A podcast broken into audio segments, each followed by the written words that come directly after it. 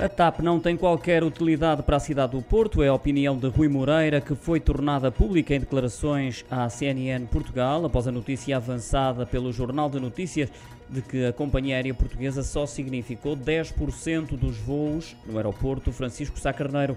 O autarca portuense foi mais longe ao considerar que a TAP não passa de um hub em Lisboa, porque a estratégia não é, ainda no entender do Rui Moreira, ser uma empresa de bandeira. No aeroporto Sá Carneiro, Ryanair é a companhia aérea que mais passageiros transporta desde 2018, seguindo-se a EasyJet e só em terceiro lugar a TAP.